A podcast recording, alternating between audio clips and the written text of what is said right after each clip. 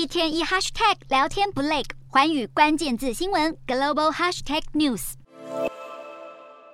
联合国人权理事会二十四号召开紧急会议，讨论是否成立调查团调查伊朗对国内抗议人士的血腥镇压。尽管德黑兰代表痛批这场会议可耻又可恶，大力游说各国投下反对票，中国也一再护航伊朗，甚至在最后一刻交修正案，企图取消调查团。决议还是在二十五国的支持下通过。上个月刚上任的联合国人权事务高级专员图克曾经提议出访伊朗。却被德黑兰当局已读不回。他在会议中强烈呼吁伊朗立即停止暴力打压人权的行为。库德族二十二岁女子艾米尼九月中旬遭控违反伊朗严格的女性穿着规定，被宗教警察逮捕后不幸丧命，在伊朗各地掀起抗议浪潮。不少伊朗民众以罢工方式响应，导致商店街一片空荡荡。而本届世界杯足球赛，伊朗队也在对上英格兰赛前剧唱国歌，声援国内的抗争行动。伊朗前锋塔雷米受访时表示，全队剧唱国歌后并没有受到施压。不过，根据外媒报道，伊朗安全部队二十四号逮捕了该国著名的足球员加夫里，